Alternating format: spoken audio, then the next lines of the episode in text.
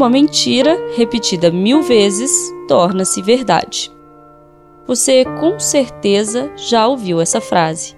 Ela é usada ainda hoje para criar narrativas de forma a estabelecer uma relação de poder e instituir uma ideia de inferioridade.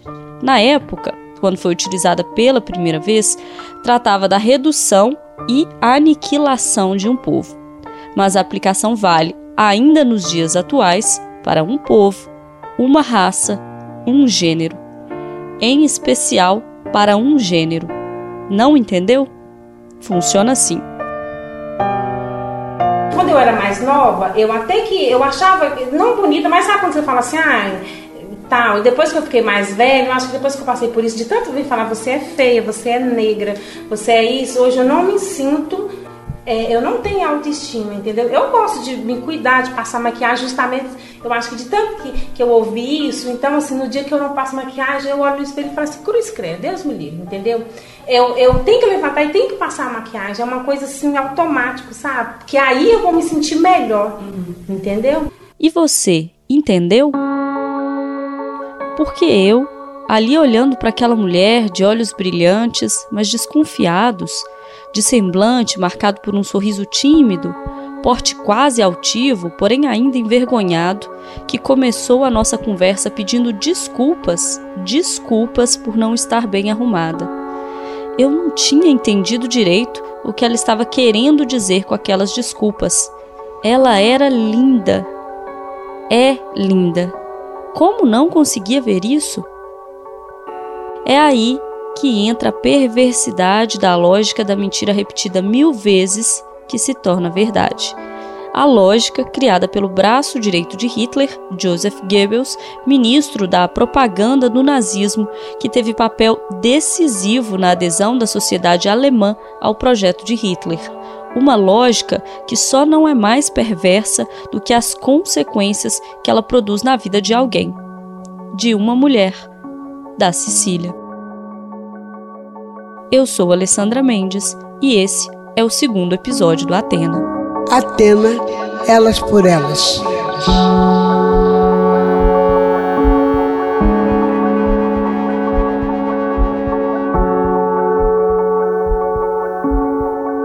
A Cecília me observa com os olhos marejados, esperando que eu me recupere do impacto da nossa conversa.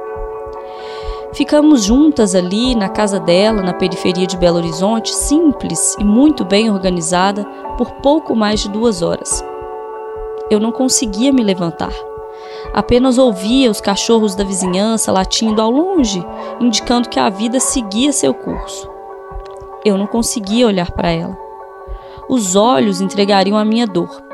Doía tudo, sabe? Doía uma dor estranha, que era minha, mas era dela era de todas nós. Quando eu consegui me adaptar àquela dor que permanecia, senti seu abraço e vi que ela agora sorria e falava com convicção que estava tudo bem. Eu tentava absorver aquelas palavras e fazer com que elas encaixassem no cenário daquela história. Que poderia ser da mulher que esteve no show da Elsa Soares, sem os dentes, após ter sido agredida pelo companheiro Lembra que eu contei isso no episódio passado? Se você não ouviu, eu recomendo que volte e ouça. Bom, aquela mulher não se chamava Cecília, mas poderia. Cecília da Conceição Gomes de Souza, 43 anos, não se lembra de ter tido adolescência. Como muitas outras meninas por aí, começou a trabalhar cedo em troca de comida e educação. Então, a Cecília, ela, tipo assim, ela não teve adolescência, eu vou dizer assim, né? Teve, assim, a adolescência foi trabalhando, né? Eu sempre trabalhei fora, trabalhava como doméstica, como babá, né? Desde quantos anos? É, desde 10 anos. 10? É, porque eu sou do interior e pessoas do interior, é, lá na roça, na minha época, saía para trabalhar muito cedo, porque as pessoas falavam para a gente assim, ah, é, falavam para os nossos pais, ah, deixa ela ir comigo, eu dou para ela o estudo, porque a gente não sabia que o estudo era direito da gente. Então, os pais permitiam isso para que a criança pudesse estudar. Uhum. Trabalho infantil, né, Cecília? É isso. Resumindo isso. Percebam que ela consegue resumir toda a sua adolescência a trabalho. Aquele período em que as meninas começam a se transformar em jovens mulheres, que começam a mudar suas personalidades, entender as dores e paixões relacionadas ao feminino, período de lembranças muitas vezes relacionadas às descobertas, às aventuras, amizades criadas, aqueles momentos divididos em família. Bom, para ela foi trabalho. Ah, e foi maternidade também. Aí eu fui trabalhar é, com 10 anos e depois eu engravidei da minha filha, da minha primeira filha, né? Inclusive eu estava trabalhando, já tinha uns 15 anos, né?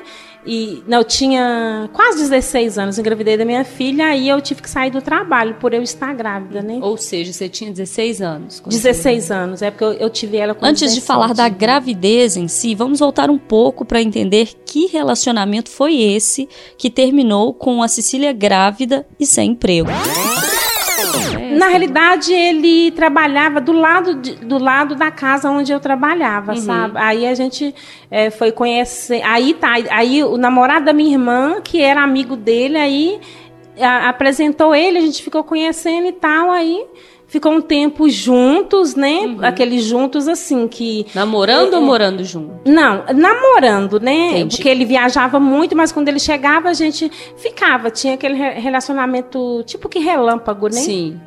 E aí ficou grávida. É, aí eu engravidei da minha filha. Não sei você, mas eu tenho na minha cabeça alguns conceitos já formados sobre relacionamento relâmpago. Mas isso pode variar de pessoa para pessoa. Então, eu precisava saber da Cecília. Que tipo de relacionamento é esse? Olha, na realidade, quando eu paro hoje e penso, eu, eu acredito que eu não tive um relacionamento, eu tive um estupro. Naquela época, é, quando você conhecia uma pessoa e, tipo assim, quase que você era obrigado a ficar com ele, sabe? Porque se você não ficasse com ele, ele dizia que você não gostava dele e tal. Essas coisas assim. Eu mesma ouvi isso. Você tinha quantos anos quando você conheceu o pai de sua filha? Eu tinha 15 anos. Aos 15 anos, estuprada pelo muitas, muitas aspas aqui nessa palavra, namorado, Cecília ficou grávida. Isso. É porque na época é, eu eu não eu era virgem, entendeu? Sim. Então assim eu tinha muito medo dessas coisas, eu não sabia Não direito. podia nem falar, né? Isso. Eu sou do interior também, não pode falar de sexo dentro de casa. não. Isso mesmo. Então, assim, eu não tinha orientação sobre isso. Só que esse rapaz que eu me relacionei com ele, ele tinha todas as orientações, que ele era mais velho do que eu, ele tinha, acho que era 21 na época, e eu tinha 15. Então, ele sabia de tudo, sabe? E aí, ele foi e ele trabalhava num negócio de som. Aí um dia ele me chamou para ir para lá e eu fui. Chegando lá, ele baixou as portas e trancou a gente lá dentro. Então, não é tipo assim, preciso detalhar aqui o que aconteceu lá dentro. Você pode imaginar e saber do que se trata. Mas a Cecília não sabia. Hoje eu sei que foi um estupro. Naquela época, não. Naquela época, tipo assim, eu chorei muito e tal. Escondi isso dos meus patrões, entendeu? Com medo deles, é, tipo assim, me xingar, sei lá, fazer alguma coisa. Eu escondi isso A deles. culpa é sempre da mulher, né? Sim, me senti super, super culpada, claro. Inclusive, é, quando eu soube que estava grávida mesmo, eu nem acreditei, porque eu não sabia que eu tinha ficado grávida só de uma vez. Entendeu? Eu não sabia. Grávida e muito jovem, tinha poucas opções segundo as regras da época, que não estão tão superadas assim, a gente sabe bem disso. Uma delas era casar. E casou? Não. Aí eu engravidei e fu- fui embora pra casa da minha mãe e ele foi embora pra casa dele. Sumiu. Nunca mais ele deu assistência. Portanto, a minha filha veio conhecer ele. A minha filha tinha 15 anos. Nossa. Verdade. Ah, é claro, eu esqueci dessa opção também. Sumir e não dar assistência. Bem comum em qualquer que seja a época. Mas e ela? Como é que ficou? Sempre tocando a vida, sabe? Sempre. Aí minha filha ficou um tempo com a minha mãe, muito tempo com a minha mãe, sabe? Que aí eu vim para Belo Horizonte e depois eu conheci essa pessoa, né? Aí eu engravidei do meu filho. Antes de seguir, deixa eu só te lembrar de uma coisa. A Cecília já tinha sido vítima de trabalho infantil, de estupro, criou a filha sozinha e estava retomando agora a vida. Violências incontáveis para uma mulher ainda tão jovem. Mas outras mais viriam. Infelizmente, eu preciso te alertar. Esse episódio ainda não está perto do fim. Mas é necessário ouvi-lo até o final, digerir e absorver cada palavra para entender que atrocidades assim acontecem do nosso lado. E você precisa saber disso e agir. Então seguimos. Em BH, tocando a vida, a Cecília então começa um novo relacionamento. Um amigo da minha irmã que nos apresentou ele, sabe? Que ele era gente boa e tal. Uhum. Isso, Mais velho? Isso, mais velho. Eu tinha 19, eu acho ou 20, não me lembro, e ele tinha 45. Bem mais velho. Isso. Uhum. E aí já tinha sido casado, não? Sim, era separado. E aí sua filha ficou com a sua mãe? Isso. Minha filha ficou bastante tempo com a minha mãe. Uhum. E aí vocês começaram a namorar? A gente começou a namorar e logo em seguida eu engravidei de novo, né? Do meu filho e a gente foi morar juntos. Ele alugou um, uma casa e a gente foi morar juntos. Até então você imaginou, bom, o primeiro não deu certo. Uhum agora vai dar certo. Sim, porque a gente sempre acredita, né? Porque mesmo assim, mesmo eu sendo do, do interior, assim, não tendo é, a mente muito aberta para as coisas, eu acreditava, porque eu, eu tinha sonho de ter uma família, sabe? De meu filho ter um pai, entendeu? De chamar é, é, é ele de pai. Uhum. Essa coisa de cabeça de mulher, uhum. sabe? De filme, viajar junto, isso, férias. Isso, isso. Nó de filme mesmo. Sonhos que parecem simples: ter uma família, o filho chamar o próprio pai de pai. Engraçado pensar como isso é relacionado a coisa de mulher, de filme. Deve ser porque, no cinema, com mais força no passado do que no presente, esse sonho, que é da mulher, se torna realidade. Podemos citar aqui vários exemplos, desde opções infantis como Cinderela, até aqueles para adultos, como o clássico Uma Linda Mulher, ligados pela tônica tão cultuada do E Viveram Felizes para Sempre. Mas na vida real, na vida da Cecília, foi filme também? Foi filme mais de terror entendeu? Infelizmente falando, sabe?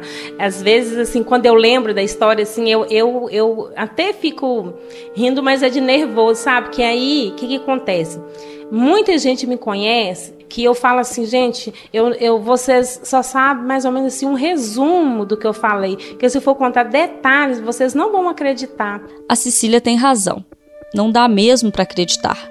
Mas enquanto histórias como a dela ficam apenas no resumo, não nos damos conta do quão perversa e letal é a violência doméstica. Por isso, por mais que doa, e dói, dói muito mesmo, temos que ir além do resumo. E a história começa assim. Era uma vez um homem que. Ele era carinhoso, porém já dava os sinais de posse. Tipo assim, não usa essa blusa, que essa blusa não tá bem. Ah, é, eu só podia usar blusa de malha, assim, sabe? Camiseta de malha. Com manga. Isso, com manga. Decote, não? De jeito nenhum. É, saia, muito menos. Era calça, jeans e camiseta de malha. Aí eu pensava que isso era amor, né? Claro, né? Uhum. Aí, de repente, ele, ele tipo assim, ele já bebia, porém ele começou a beber muito mais. E toda vez que ele bebia, Aí ele cismava, entendeu? Uhum. E já uhum. começava as agressões. Você que ouviu o primeiro episódio da Elza Soares vai entender essa referência. Lembra da história do médico e o monstro que ela conta? Pois é. Agressões físicas, sim. É, psicológica, patrimonial, todo tipo de agressão que você possa imaginar, eu sofri. Porque além dele é, falar mal do meu corpo, essas coisas assim, ele falava que eu era negra, falava que eu era feia e que ia quebrar os meus dentes para que eu não sorrisse para outras pessoas, entendeu? Como de fato aconteceu, ele quebrou os meus dentes, né? Com o passar do tempo, ele foi quebrou os meus dentes e enfim, sabe? E rasgava minhas roupas. Muito pesado, né? Sim. Preste atenção nesse relato, porque não vemos aqui o médico, mas vamos encarar o monstro em todas as suas formas. Uma delas consiste em atribuir à vítima a culpa de tudo. E no início que isso começou a acontecer, eu ainda acreditava. É, a culpa é minha, sabe? Eu falava assim, gente, mas o que, que, que eu fiz? É, o que, que eu posso melhorar, sabe? Eu achava assim que eu tinha que fazer alguma coisa para parar. Pra gente conseguir entender, era progressivo assim? Ele começou primeiro falando das suas roupas. Isso. Proibiu de sair? Eu já, eu já não saí, ele me tirou do trabalho. Quando, quando Você não podia trabalhar. Não, ele me tirou do trabalho. E, e ele falou o quê? Ele falou que eu tinha, que eu estava tendo um caso com o meu patrão na época, que eu trabalhava de doméstica, né, também. E ele falou que eu estava tendo um caso com o meu patrão. E, e muitas vezes, ele, eu, é, tipo assim, perto de eu largar, o serviço, tipo assim, 15 para 5, eu vou dizer, ele ia na porta do meu serviço e ficava tipo escondido para ver se eu saía com alguém. Ele criava um cenário que não existia. Isso. E aí te proibiu de trabalhar? Sim, aí ele me tirou do serviço, falou comigo assim, amanhã você não vai mais. E aí eu não fui. E com isso ele me trancou dentro de casa. Quando a Cecília fala que ele trancou ela em casa, não é força de expressão, Trancou não. Trancou literalmente? Literalmente. Trancou assim. Passou a chave nas portas, entendeu? E eu, é, mesmo assim, sabendo que eu estava trancada, eu queria saber, meu Deus, o que, que eu fiz? Eu preciso ver é, se eu estou fazendo algo de errado e tal. Até que um dia eu pensei assim, não, isso está errado. O problema uhum. não é comigo. Esse cara, ele pode estar tá doente. Ele só, ele só pode ter algum problema. Não se ver mais como culpada das agressões é apenas um dos passos. Era preciso sair daquela situação.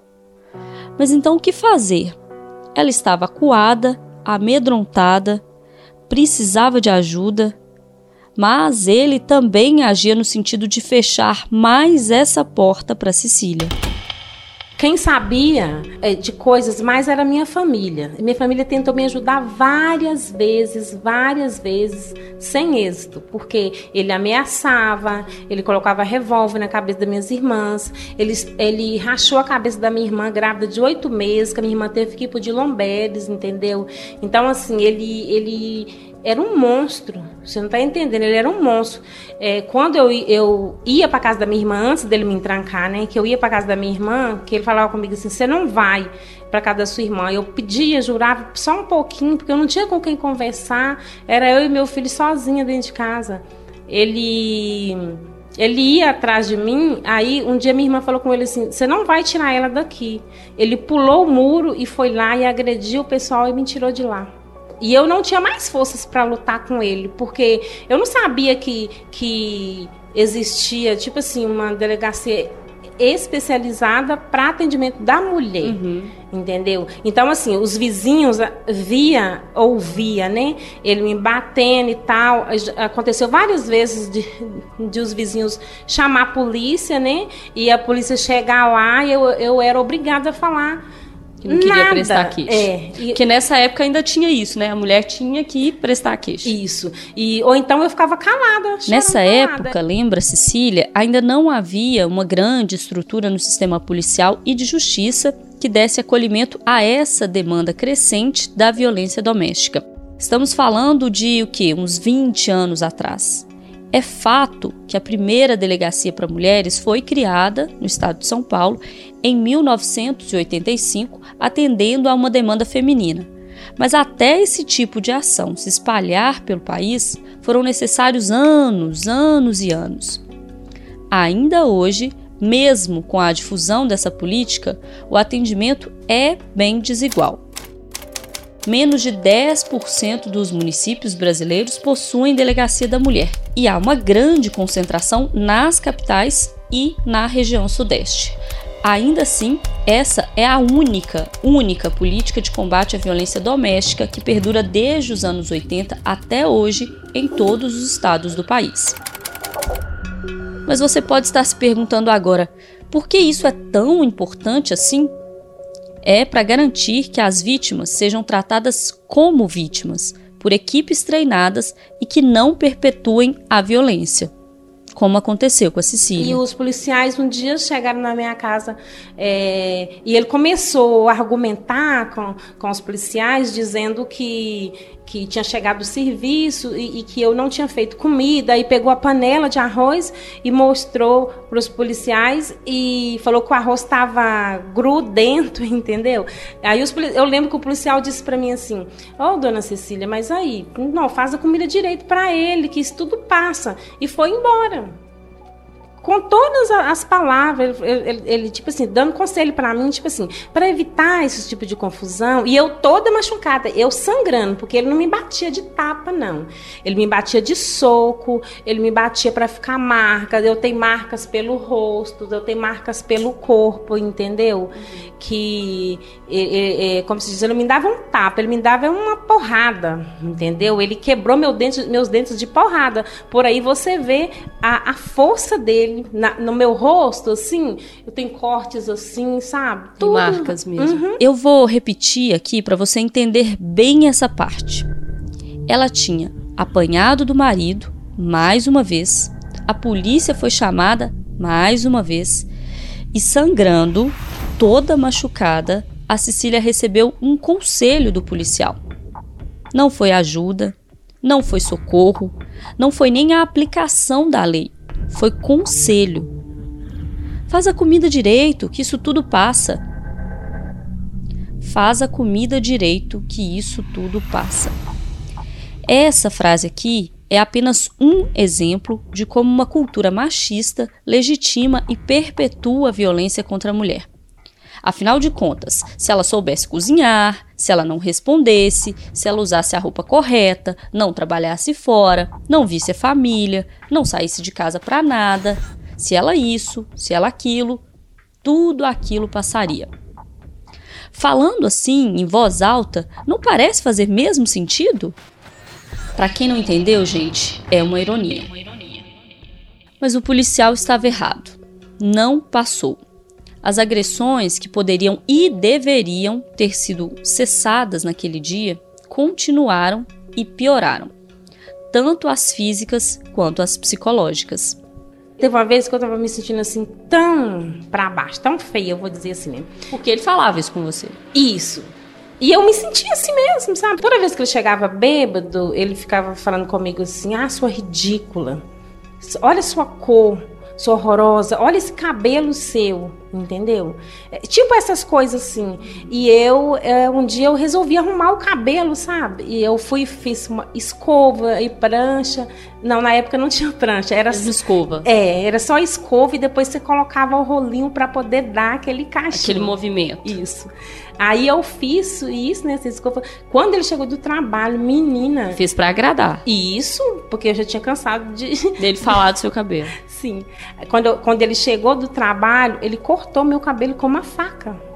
Ele pegou assim, cortou. Ele me perguntou assim: pra quem que você arrumou o cabelo? Olha, nesse dia que ele cortou meu cabelo, desse dia pra cá, eu, eu senti assim: gente, eu vou morrer eu vou morrer nas mãos desse cara, porque esse cara é louco, sabe? A Cecília, de fato, quase morreu nas mãos dele. Os episódios de violência eram cada vez mais frequentes e ocorriam em qualquer lugar, com sequelas e marcas cada vez mais difíceis de serem esquecidas. Uma vez, por exemplo, ele, ele pediu para mim ir no supermercado, mas ele ia ficar me vigiando, que era perto da minha casa. Aí tinha é, uns policiais civil, tinha uma delegacia assim, uhum. próxima, e tinha uns policiais civil, sobrinho da menina do de onde a gente morava, os quais já tinham ido feito, fazer ocorrência lá, nossa, entendeu? Aí eu passei de cabeça baixa, aí os policiais tudo assim, eles me conheciam, né? Quando, Sim é, foi perto deles assim, eu só fiz assim, bom dia, e baixei a cabeça e fui. Na hora que eu volto, que eu saio do supermercado, ele já me agrediu com uma pancada. Na rua? Na rua. E foi onde que eu quebrei o resto de dente que eu tinha. Ele, você citou isso, que ele falou, vou quebrar seus dentes pra você não rir pra ninguém? Isso. E quebrou? Quebrou. Eu fiquei sem dente.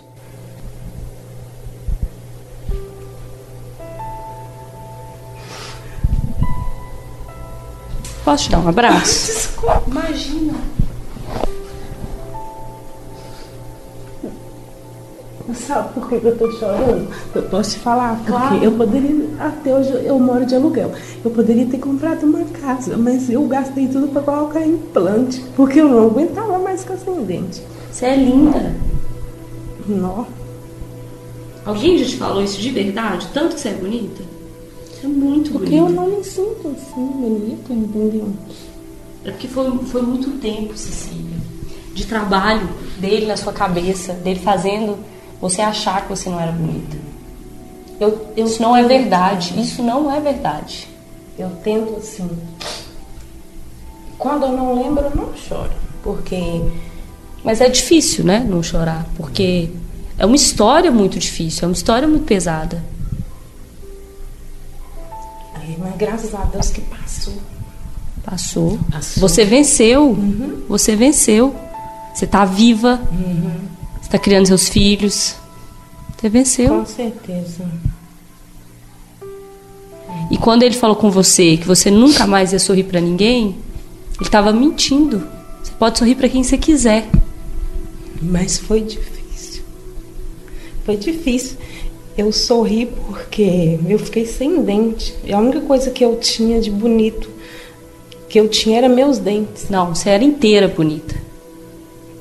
Aí depois eu, com muita luta, muita luta, muita luta, muita luta, eu fui conseguindo nem. E vou conseguir muito mais coisas, porque eu trabalho, eu me considero é uma mulher de luta. Vencedora. Você é vencedora. isso.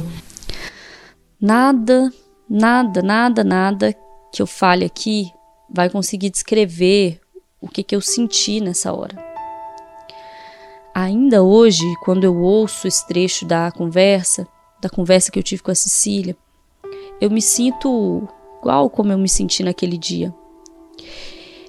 Eu me transporto para a sala da casa dela, simples e bem cuidada, um lar para onde ela agora não tem medo de voltar todos os dias. Dava para sentir o medo dela aquele dia, sabe? Dava para sentir o medo dela. E a coragem também. O que eu senti, o que eu senti foi impotência, mas é força também. É angústia, assim, uma angústia profunda, mas é resistência, é revolta, é muita, muita revolta, mas é luta.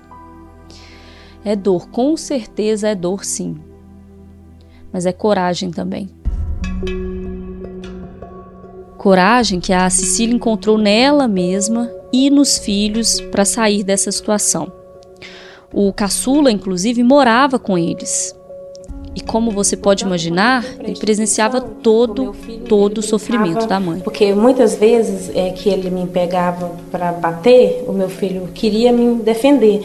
Meu filho ia lá na cozinha, pegava uma faquinha de serrinha e ficava assim na perna dele, solta minha mãe, solta minha mãe. Meu filho tinha dois aninhos, um bebê praticamente.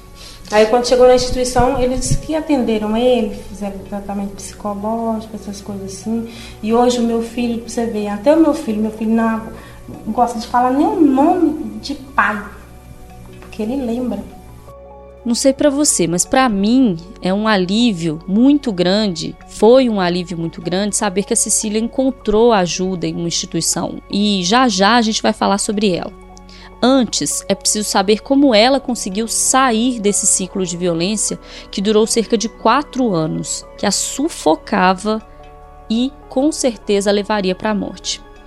Teve uma gota d'água que a fez fugir daquele homem que ainda hoje ainda hoje o filho não gosta nem de mencionar o nome. É, na realidade, foi assim: eu não queria ter mais filhos, né? Até a gravidez do meu filho, não que eu não queria ter meu filho, claro, mas assim, aconteceu assim de um. De um Não foi planejado. Isso, digamos assim. Aí eu não queria ter mais filhos. E, e ele, assim, o sonho dele, eu acho que era que eu tivesse 20 filhos. Entendeu? Eu acho que para mim ficar dependente dele, essas coisas assim. E E eu, eu falei assim, eu não vou é, ter mais filhos, eu, eu vou no médico escondido, sabe? Eu já tinha planejado na minha cabeça, sabe? Que eu tinha um centro de saúde próximo da minha casa. E aí eu fui no posto de saúde escondido dele, né? Eu menti para ele, consegui abrir a porta com a chave e fui no centro de saúde. Cheguei lá, conversei com a, a, a, a moça lá e tal, falou que eu queria colocar o DIL.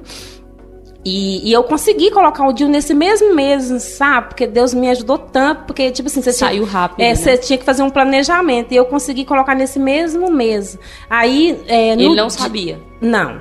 No dia que eu coloquei o DIL, que eu fiquei saindo escondido, sabe, para fazer uhum. isso. Aí no dia que eu coloquei o DIL, que eu, que eu, eu voltei para casa, que eu abri a porta e entrei, ele entrou praticamente atrás de mim, perguntando aonde você estava. E não tinha, eu tive que falar que eu tinha ido no centro de saúde, mas fazer o quê? Aí eu fui mostrar pelos papéis que eu tinha colocado o DIL e tal. Hum. Nessa altura aqui da história, acredito que você já possa imaginar o que esse hum da Cecília possa significar. Mas por mais que o contexto aqui te indique isso, acho que você não vai estar preparado para tamanha brutalidade. O que vem a seguir, eu preciso te avisar de antemão, é cruel e desumano. Não que tudo mais não seja, mas você vai me entender.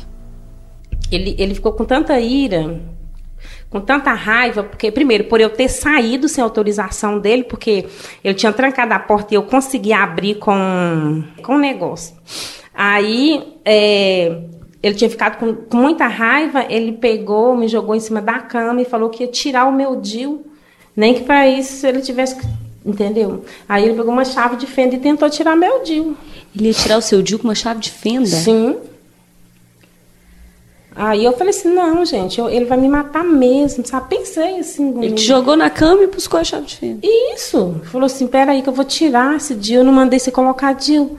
Sabe, esses trem assim, ele não queria que eu tomasse remédio, nem nada. Essas, nada que eu, que eu podia fazer. Me meteu uma chave de fenda, né? Ele enfiou a chave de fenda em você? Sim. Ele me machucou por dentro. Aí começou a sangrar, sabe? Aí ele ficou, acho que assustado, não sei. Ele parou e eu comecei a gritar de dor. Eu fiquei chorando, claro, fiquei a noite inteira chorando, porque aquilo doía, sangrava.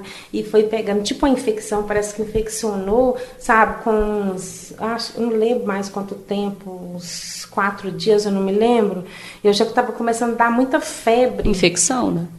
Pois é, aí, e aí ele pegou e, e passou uma corrente na porta e um cadeado para que eu não conseguisse abrir mais, entendeu? Você em casa, passando mal, Sim. sangrando com infecção, ele pôs a corrente para você não sair. Isso. Eu tive que perguntar porque eu não acreditei no que eu estava ouvindo. Mas era isso mesmo. Se ela não estivesse ali, na minha frente, eu sequer acreditaria que alguém poderia sair vivo depois de tanta violência, tanto abuso, tanta atrocidade e com a ajuda de alguém que não quis fechar os olhos, não quis se omitir, ela saiu. Aí é, eu fui subir num banquinho assim e comecei a conversar com uma vizinha lá atrás, assim, pela uma janelinha pequenininha assim. Aí a vizinha eh, me achava estranha, os vizinhos todos me achavam estranha porque não via minha cara, eu não conversava com ninguém, não falava nada, entendeu? Aí eu comecei a chamar a vizinha pelo, pelo o pedacinho de janela que tinha e Aí no início ela recusou, sabe, me ajudar e tal. Aí ela falou assim, aí teve uma hora que ela cedeu. Eu falei com ela assim, pelo amor de Deus, eu tô com meu filho aqui, eu tô com muita febre. Ela deve ter visto no meu rosto também, uhum. sabe? A... Desespero, né? Isso. Aí ela falou comigo assim, olha, eu vou arrumar alguém para arrombar esse cadeado aqui mas você sai dessa casa e some. Você não volta aqui nunca mais e não fala que foi a gente que fez isso, porque se você falar que foi a gente e ele vir fazer gracinha pra gente, ele vai encontrar. Falou aquelas coisas uhum, lá e tal. Uhum. Aí eu fiquei toda feliz que ela falou que me ajudar. Ela falou assim: "Você aguarda um pouquinho aí". Aí esperou ele vir, almoçou, depois que ela almoçou, ele voltou para trabalhar. Aí ela foi lá, não sei aonde, chamou um colega dela. O colega dela veio arrombou o cadeado. Eu peguei meu filho de lado, peguei uma pasta de documento e saí para nunca mais voltar. Essa foi a libertação de uma mulher que, nas próprias palavras, lembra que já estava entregue. Tantas coisas que eu já, já tinha passado, eu nem acreditava que eu ia conseguir, sabe? Porque eu já estava já entregando mesmo para a morte, sabe? Porque eu falei assim, gente, não é possível, o que, que eu fiz? Que, que eu fiz? Que, sabe, assim, eu queria entender o que que... Se ele falasse comigo assim, eu, eu quero que você faz isso para me parar de te bater entendeu? Mas eu não consegui entender. Aí, né, eu, eu saí de casa, fui para a delegacia. Foi um abrigo. Eu não fui para a delegacia primeiro, a, a, antiga D, o antigo DI, eu não sei se, se existe ainda, Departamento de Investigação. De lá eles me encaminharam para a delegacia de mulheres e eu cheguei lá com meu filho nos braços assim, ó, correndo, entrei lá para dentro. O pessoal, que isso? Eu falei assim, não, eu não posso sair daqui porque eu achava que ele ia lá também, sabe? Todo lugar que eu, que eu olhava ele, eu via ele, sabe assim. E eu falei assim, eu não posso sair daqui hoje e tal. E, e, e fiquei em pânico lá. Aí eles me colocaram lá dentro, sabe? E me atendeu muitíssimo bem, sabe? E me encaminhou para o abrigo, onde eu fui atendida e eles cuidaram de mim sabe? Me levou no médico, é, cuidou da minha saúde, cuidou do meu psicológico, do psicológico do meu filho. Percebam sabe? aqui a diferença que um atendimento que entende a situação da mulher e a acolhe pode fazer na vida dessa vítima. De entregue para a morte, a Cecília passou a enxergar possibilidades de futuro e correu atrás disso. O recomeço passa pelo abrigo ou instituição que ela falou lá atrás, lembra? Que atende mulheres nessa situação. Ameaçadas pelos companheiros ou ex-companheiros, não tem para onde ir.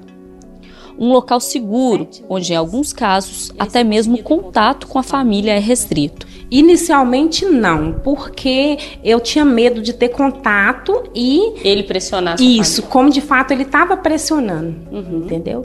Aí depois que teve as audiências e tal, a, a, delegada na época, a juíza na época, não sei, é, fez ele assinar um, uma coisa lá que não era medida protetiva na época, eu não lembro o que que era. Aí ele, ele assinou isso realmente e foi embora. E nunca mais eu tive notícias. Parece que ele foi embora para Rondônia, Rondônia, alguma coisa assim. Você também não quer saber? Não quero nem saber que ele fique lá e tomara que ele não esteja batendo em outras mulheres, né? Tomara, porque misericórdia. Quando eu fiquei no abrigo, é, eu, eu aproveitei tudo de bom que o abrigo me ofereceu, sabe? Eu fiz cursos lá dentro, sabe? É, iniciei meus cursos de artesanatos, de cabelo, entendeu? E quando eu saí, eu me virei foi com isso. Até eu, eu ter um serviço fixo, um trabalho fixo, uhum. sabe? Aí eu fui trabalhar de cabeleireira, fui fazer minhas coisas de artesanatos, vender, uhum. entendeu? E fui, assim, até. Levar a sua vida. Isso. De verdade agora. Isso. Levar a vida para uma mulher tão jovem, nessa época a Cecília ainda nem tinha feito 25 anos, significa também se relacionar de novo. Depois de tudo que ela passou, não era algo fácil. Além das marcas físicas, as psicológicas são muito impactantes e duradouras. Eu, eu tive um pouco de dificuldade, sabe? Mas depois eu conheci pessoas que me fizeram ver que as pessoas não são iguais, que os homens não são iguais. Entendeu? E porque é muito tempo, né? Já são 18 anos. É, 18 anos, entendeu? Que eu passei por isso. Então, assim, eu conheci é, é, pessoas bacanas, sabe? Que mesmo assim, alguns relacionamentos, por exemplo, que eu tive não duraram porque, tipo assim, agora eu, eu sou assim. Se falar comigo seu cabelo tá feio, para mim não serve mais. Entendeu? Então, assim, eu vivo a minha vida agora, sabe? Eu tenho uma pessoa, eu sou feliz com ela, sabe? E tipo assim, é simples igual a mim, uhum. uma pessoa que de bom coração, que trata bem meus filhos, que trata Te bem respeita. Meu, me respeita, principalmente me respeita, entendeu? Que trata bem meus cachorros também, principalmente, que meus cachorros são meus filhos. Enfim, a minha família toda já, já tipo assim, já gosta dele como, como uma pessoa da família. Mesmo tanto tempo depois, hoje mais de 20 anos já se passaram, a marca ainda está lá. Os cabelos longos, cacheados, os olhos expressivos, a boca marcante, o sorriso ainda tímido, mas sempre, sempre muito sincero. Nada disso reflete beleza para Cecília. Ela precisa da maquiagem, não para realçar a beleza que ela já possui, mas para criar uma beleza que ela acredita que não tem. Não. Eu acho que eu nunca vou me olhar no espelho e me ver como uma mulher bonita. Eu vou olhar no espelho e me ver como, como uma mulher que tô de maquiagem, que essa maquiagem vai me fazer eu ficar melhor.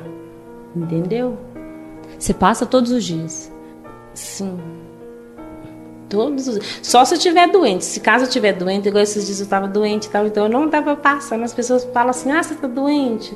Ai, todo mundo vê que eu tô doente, mas geralmente. Está sempre de batom, inclusive dentro de casa. Sim. Porque você acha que você não fica bonita sem maquiagem? Nossa, eu acho que ficou horrível. Mas quem te falou isso? Ele, né, a vida inteira. Eu acho que isso já vem de.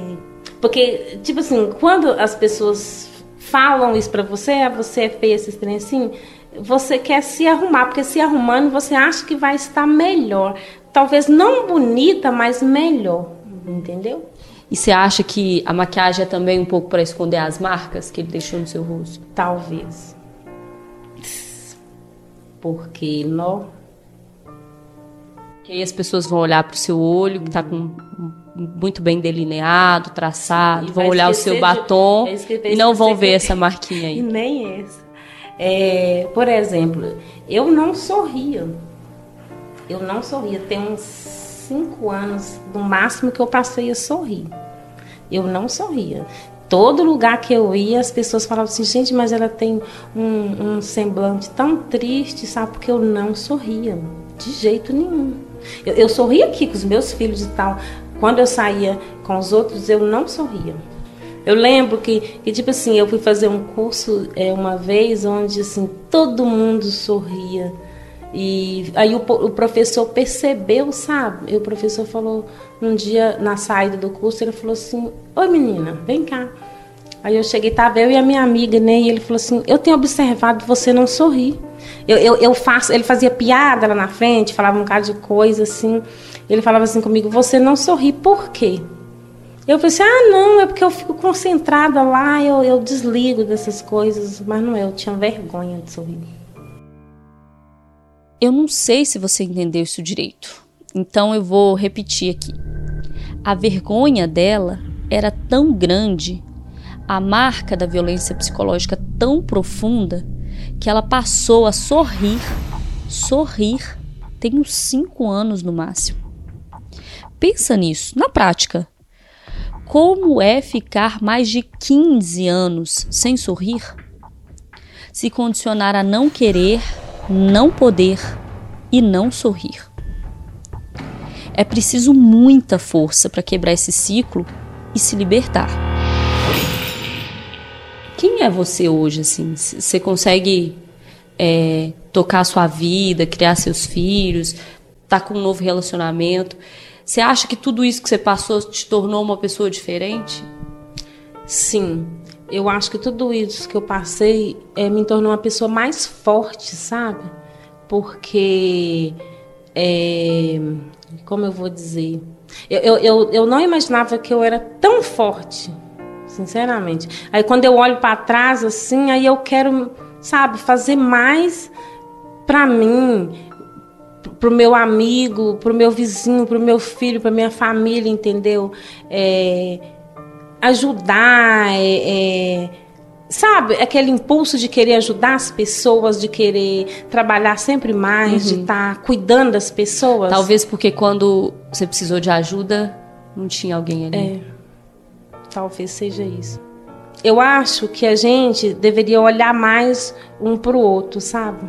Porque uma coisa eu vou falar para você: se daqui da minha casa é, onde que eu tiver, eu, eu não deixo de denunciar se eu ver, não. Não tô nem aí se eu vou colocar minha cara tapa, sabe? Hoje em dia já existe denúncia anônima, eu denuncio, porque eu sei o que eu passei. Sair de um relacionamento agressivo é muito difícil, é muito difícil. Você sozinha, quase que é impossível você conseguir se você não tiver uma ajuda. Primeiro que você não A Cecília quer ser o olhar do outro aquele que não a enxergou diversas vezes. O olhar que poderia ter tirado ela daquela situação antes.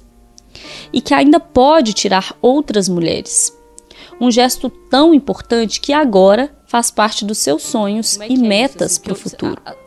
Cecília, Cecília não sonha individual, sonha coletivo. O que se planeja?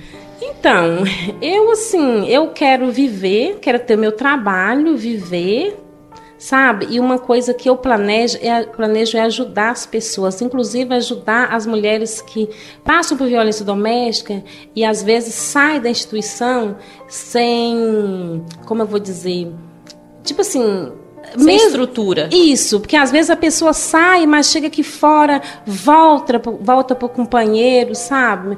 E tipo assim, meu sonho era, é, tipo assim, é fazer alguma coisa para que essas pessoas que saíssem não retorn, retornasse ao ciclo de violência novamente. Por que isso acontece? Às vezes acontece. Às vezes acontece. Infelizmente. Por, por mais que. De, todo o trabalho que tem lá, todo, mas igual eu tô te falando, a pessoa ainda gosta do, uhum. da. Tem outras coisas também em jogo, né? Às vezes depende financeiramente. Isso, a dependência financeira eu, também eu acho que é. Tipo assim, eu acho que é uns 50% de. Da razão, né? Isso, para que eles voltem. Principalmente a mulher que tem um, dois, três filhos, sabe? Uhum. Se não uhum. tiver um trabalho. Essas coisas sim. E a gente sabe que saiu de casa, passou um tempo na instituição, quando volta, tende a ser pior, né? Porque com certeza. O agressor não vai é, encarar isso. Com certeza, com certeza. É por isso que, sabe, eu falo assim, gente, é, mesmo que eu acho que já existe um acompanhamento para essas pessoas que saem, mas, tipo assim, fazer alguma coisa para que elas tivessem trabalho fixo entendeu? Uhum. Porque tivesse o seu próprio salário. Que aí consegue elas... sustentar esse Isso. Porque eu acho que isso também é questão do não, do, do, do não trabalho fixo, facilita para que elas voltem para o ciclo de violência. Uhum. E hoje, tocando a vida com os filhos, com tudo mais, é só tomar conta, né, daquilo isso, que é seu, seu isso. corpo, sua vida, suas decisões. Isso. Essa é uma fala da Cecília, mas bem que poderia ser de outra pessoa. Quando a mulher negra se movimenta, toda a estrutura da sociedade se movimenta com ela. Já ouviu isso? Essa aqui é uma frase muito, muito famosa da filósofa norte-americana Angela Davis. Às vezes, a gente costuma ouvir e não captar direito o significado de algumas frases assim como diversas outras passagens do célebre livro de Angela Davis, Mulheres, Raça e Classe. Ah, já aproveito aqui para deixar essa dica para vocês, inclusive. As palavras da filósofa refletem a vivência de mulheres reais, mulheres como a Cecília.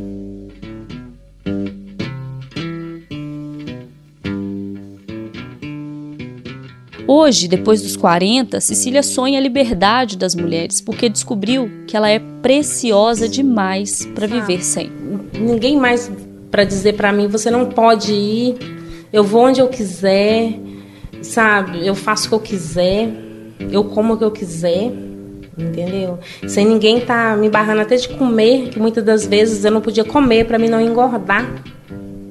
Entendeu? Então assim, é Hoje eu, eu sou feliz nessa vida que eu levo, assim, sabe? Claro que a gente sonha em, em, conseguir as coisas da gente, mas a gente trabalha para isso. Liberdade também não tem isso, preço, né? Isso, verdade. E é isso. E sorrir. que é lindo seu sorriso. Hoje eu já consigo, com alguma dificuldade, mas eu consigo. Mas tá, vamos que vamos, né? Old pirates, yes, they rabbi, sold I to the merchant ships. Minutes after they took I from the bottomless pit, but my hand was made strong by the hand of the Almighty.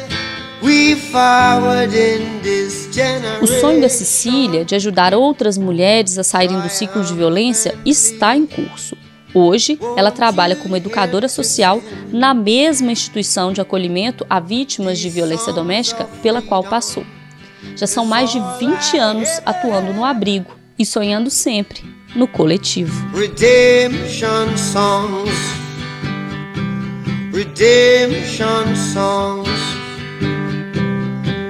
Emancipate yourselves from mental slavery. None but ourselves can free our minds.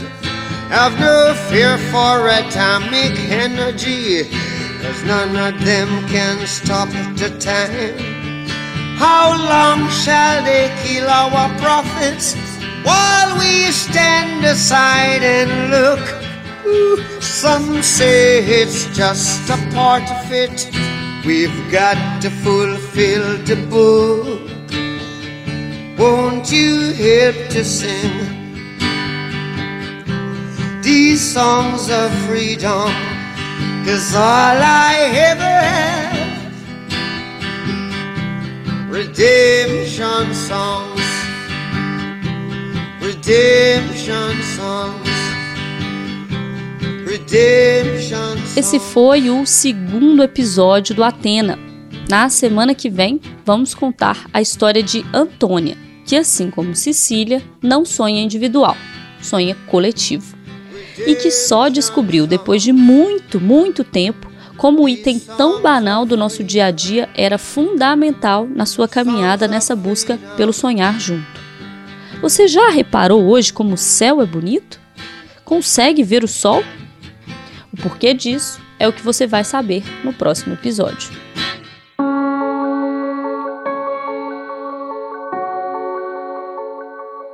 Esse podcast tem produção, reportagem e roteiro feitos por mim, Alessandra Mendes, e integra a Itacast, a plataforma de podcasts da Rádio Tatiaia.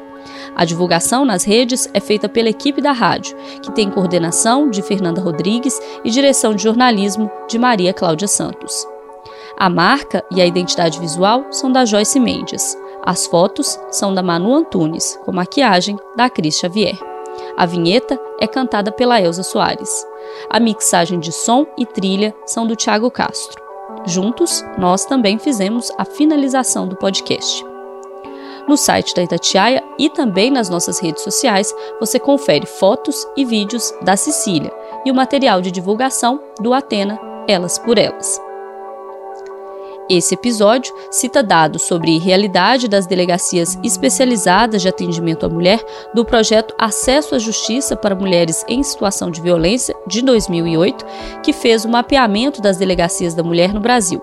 O projeto é do Núcleo de Estudos de Gênero Pagu da Universidade Estadual de Campinas. Até o próximo episódio.